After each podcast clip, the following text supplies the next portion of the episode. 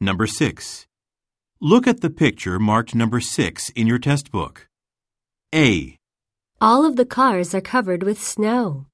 B, Some vehicles are being repaired. C, Traffic is being diverted. D. Cars are stopped at a traffic light. Go on to the next page.